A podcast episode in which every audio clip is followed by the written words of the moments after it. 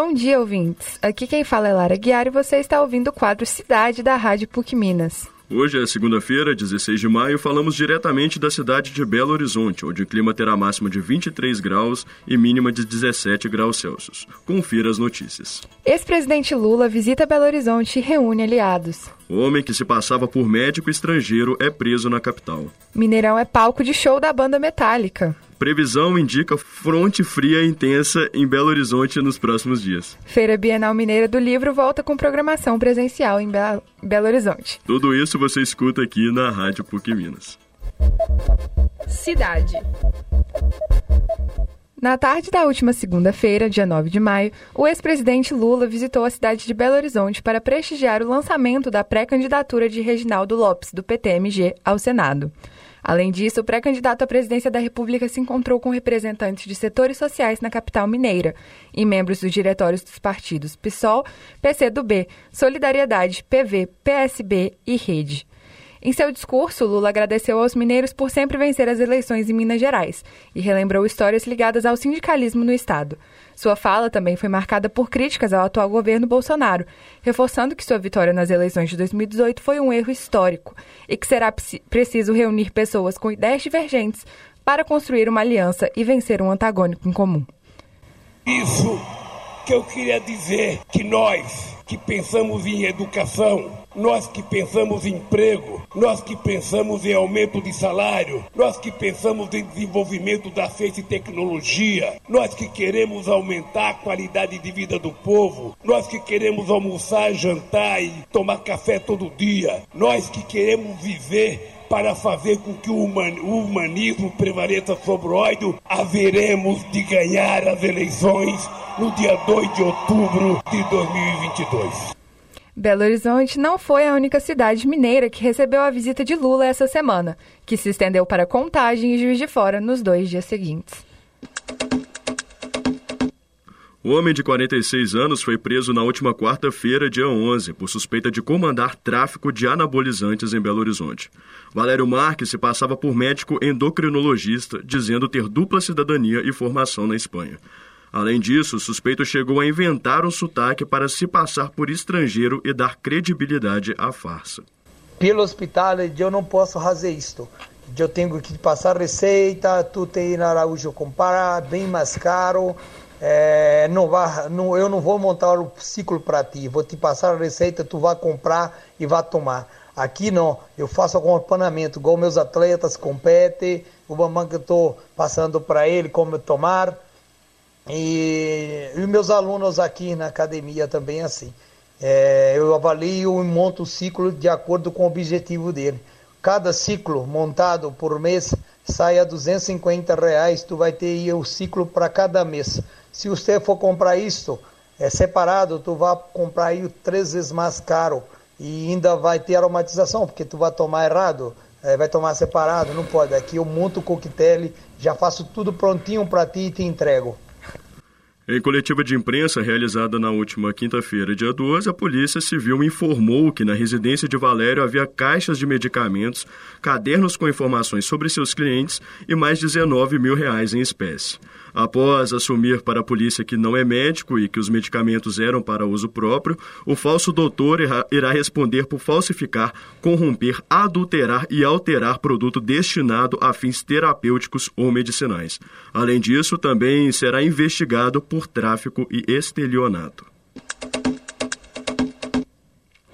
Capital mineira recebeu na última quinta-feira, dia 12 de maio, a banda californiana Metallica pela primeira vez na história. A turnê, que já havia sido remarcada por duas vezes em função da pandemia, passou por Porto Alegre, Curitiba e São Paulo e foi finalizada no estádio Mineirão, localizado na região da Pampulha. Os shows na América do Sul estavam previstos para acontecer em abril de 2020 mas a pandemia adiou o sonho de muitos fanáticos. O estudante Samuel Vieira relatou a experiência e frustração pela espera da apresentação. Olha, o tempo de espera do show de quase dois anos foi, foi complicado, né? Porque antes daquela incerteza se ia ter o show ou não, ia, se quando que ia ser, estava no meio da pandemia, né? Então tudo estava tava complicado. Mas olha, quando começou o show, quando tava lá no estádio e as luzes apagaram, pô, senti outra vibe, outro universo. O show deles é muito bom, muito, muito bom. É, é, eles trazem uma imersão com o público gigante, a interação com o público e a qualidade dos caras tocando, né? E valeu a pena, valeu muito a pena essa espera toda. É, a gente faria tudo de novo. O Metallica subiu ao palco ao som de Ecstasy of Gold, onde se apresentou para mais de 50 mil pessoas.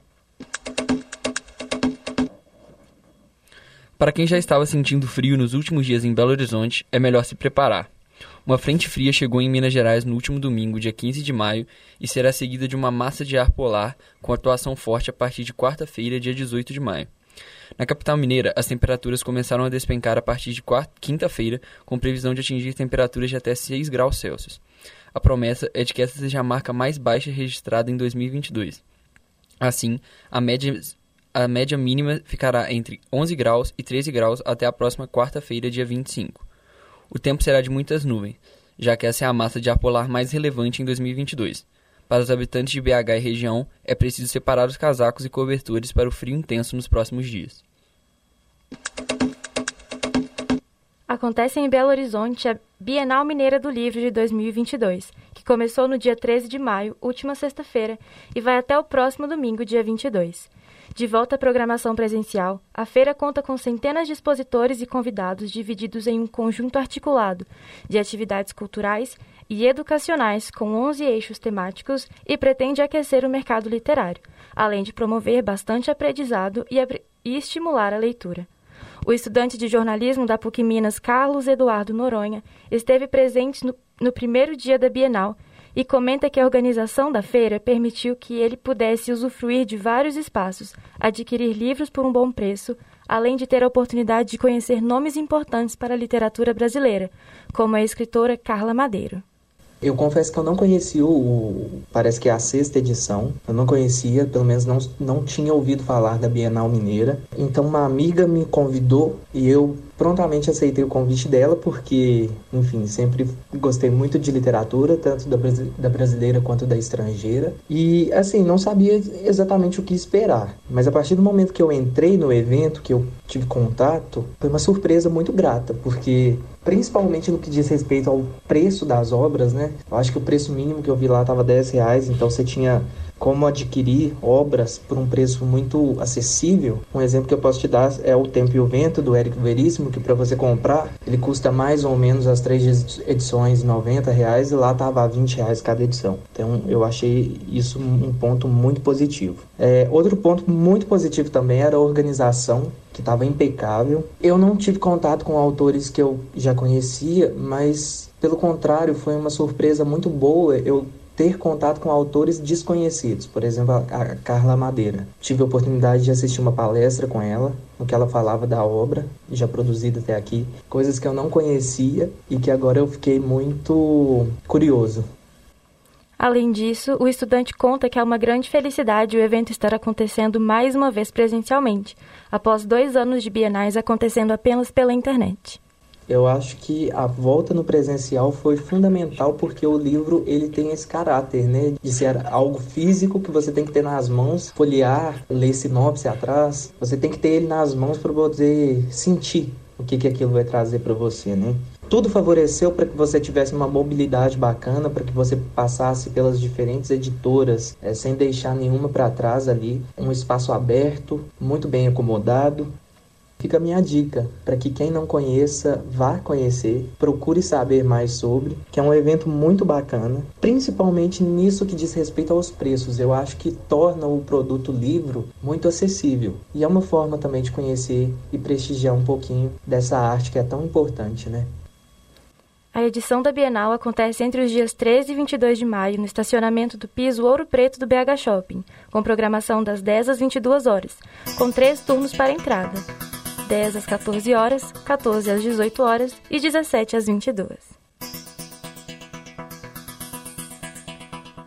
Essa foi mais uma edição do quadro Cidade da Rádio PUC Minas. Muito obrigada pela audiência e voltamos na semana que vem. Repórteres Felipe Soares, Lara Guiar, Isabeli Rigueira, Pedro Januzzi e Giovana de Souza. Supervisão Getúlio Nuremberg. Trabalhos técnicos Clara Costa, Giovanni Orsini e Arthur Rocha.